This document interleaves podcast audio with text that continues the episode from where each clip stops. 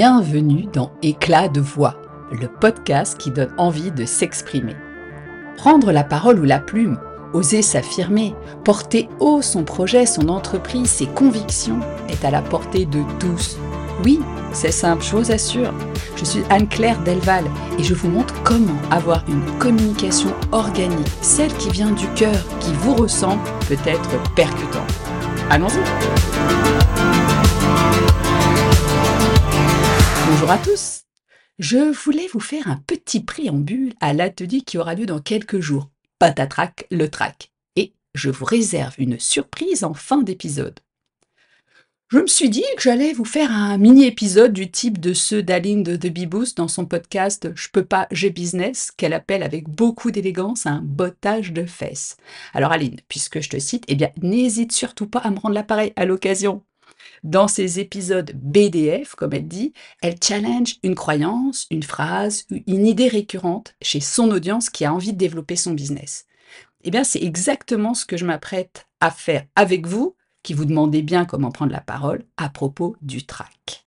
Ce fameux track. On a toujours l'impression que c'est un truc qui oscille entre l'horreur et le chic. Alors je m'explique. D'un côté, nous avons un gars, comme Jacques Brel, qui disait vomir toutes ses tripes avant de monter sur scène, et puis tout à coup, le voilà en train de nous chanter Dans le port d'Amsterdam, il y a des marins. Et tout le monde trouve que c'est génial. Et que là, finalement, bon, avoir le track, ça a un côté un petit peu comme ça, euh, presque glamour. On l'imagine dans sa loge, en train de vomir tranquillement, comme une sorte de rituel. Et ça, c'est la version plutôt sympa. Et puis, il y a la version qui vous arrive à vous. Et là, vous trouvez soudainement que c'est beaucoup moins fun, beaucoup moins sexy parce que c'est pas du tout au moment où vous deviez monter sur scène pour faire une grande prestation ou un show, ni parce que vous êtes une vedette, mais simplement parce que le moment est important pour vous, quel qu'il soit. Ça peut ressembler à euh, un entretien, une réunion, quelque chose euh, simplement euh, que vous avez à dire et à quelqu'un, mais qui a de l'importance pour vous, et bim, vous voilà dans un état de panique et ça peut se présenter sous différentes formes qui vont de euh, j'arrive plus à parler, euh, j'ai la gorge sèche, ou bien je transpire, ça goutte de partout, ou encore oh j'ai des nausées, et puis euh, je vais aux toilettes dix fois de suite, enfin bon bref j'en passe des vertes et des pas mûres, et puis quand ça vous ça arrive, vous vous dites pas pas ta trac, le trac, mais si mais comment je vais faire? Il faut que je trouve un moyen pour y arriver. Au secours, je perds mes moyens, au secours, au secours, au secours. Et il peut aussi se manifester de manière bien plus sournoise. Je vous raconte une de ces petites anecdotes dont j'ai le secret pour que vous compreniez. J'avais rendez-vous il y a quelques années avec celui qui partage ma vie aujourd'hui. J'allais le rencontrer non pas pour le séduire, non pas pour conquérir son cœur, mais parce que j'étais persuadée que professionnellement nous allions pouvoir créer quelque chose. Donc, ça avait un fort impact pour moi, un fort enjeu. Eh bien, qu'est-ce qui s'est passé?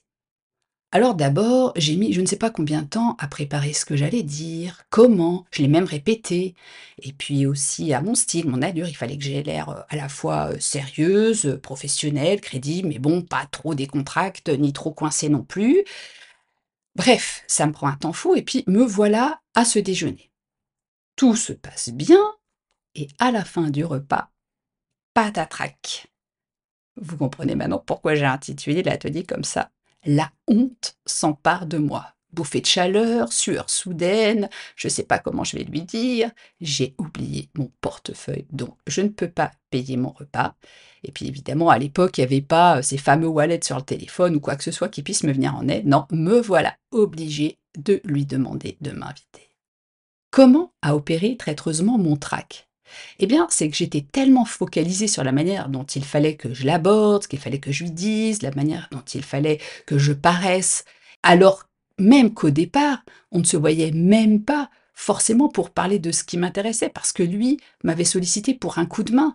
Donc, non seulement c'était moi qui allais l'aider, mais malgré tout, je m'étais mis une telle pression que bim, voilà, mon cerveau s'était focalisé sur cette histoire de comment il fallait que je fasse, dire, comment il fallait que j'aborde ce qui était vraiment crucial pour moi, une collaboration professionnelle. Alors tu parles que cette histoire de portefeuille, c'était le dernier des soucis de mon ciboulot. Voilà à quoi ça peut ressembler le trac. Non seulement c'est pas forcément quelque chose de systématique ni d'identique, ça peut, ça peut aussi effectivement être comme ça, mais ça peut se présenter sous des angles différents et d'une manière vraiment sournoise. Alors tout ça pour vous dire que le trac, mais ça nous accompagne très souvent. D'ailleurs là, quand je vous parle, mais j'ai une petite voix en fond de décor qui tourne en boucle. Des questions comme est-ce que ce que je suis en train de leur proposer est assez consistant? Est-ce qu'ils vont m'écouter jusqu'au bout? Est-ce que c'est intéressant? Oui, je me les pose autant que vous. Personne n'est à l'abri de ça, pas même le Premier ministre, même si Xavier Bettel est très capable de faire des pirouettes cacahuètes sur scène, qu'il est très à l'aise. Il y a toujours ce petit moment incompressible. Alors pourquoi cet atelier? Évidemment, ce n'est pas en une heure qu'on va résoudre tous nos problèmes de trac. En revanche, ce que j'ai envie de faire avec vous, c'est de tordre les coups aux a priori. C'est un peu ma façon de faire. Il y a quelques jours, j'ai d'ailleurs posté sur les réseaux sociaux trois idées nouvelles. Alors, qui ne sont pas spécialement nouvelles, c'est juste que j'ai déplacé mon regard. On apprend ça en sophrologie, de ne pas rester focalisé sur un même angle, mais de tourner autour du pot pour une fois, et surtout pour voir comment ça peut être de l'autre côté. D'ailleurs, du point de vue journalistique, c'est aussi ce qu'on nous apprend à faire. C'est-à-dire qu'on va prendre une idée reçue, quelque chose qu'on a posé comme étant une vérité, et puis on va l'aborder un peu autrement, parfois même l'inverser, et en tous les cas faire au moins un pas de côté. Alors tout à coup, elle prend une autre dimension, elle permet d'envisager de nouvelles perspectives. Voilà par exemple les trois que j'ai évoqués récemment. C'était avoir le trac, eh ben c'est respectueux.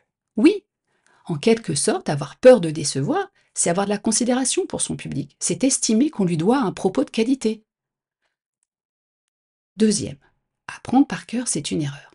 Effectivement, on pourrait se dire que maîtriser son texte est une manière de défier son trac. Erreur.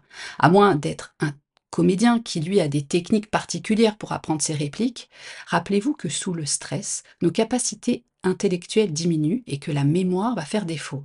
Alors, il vaut mieux s'appuyer sur un message qui va être bien structuré, c'est-à-dire sur une sorte de canevas, savoir au fond ce que nous voulons délivrer davantage que la manière dont nous voulons délivrer, avec quel mot précis. Ce sera bien moins anxiogène. Et puis troisième chose, c'est que prendre la parole, ça commence par un silence.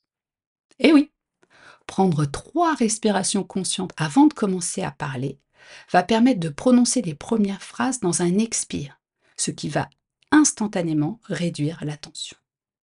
Alors, l'idée, et ça c'est quelque chose contre lequel je m'érige depuis toujours dans mes accompagnements lorsque je fais des formations, des workshops, que j'interviens en entreprise, non, non, non et non, vous ne pouvez pas gérer votre stress ni votre trac comme vous gérez votre compte en banque, je suis absolument désolée, c'est impossible.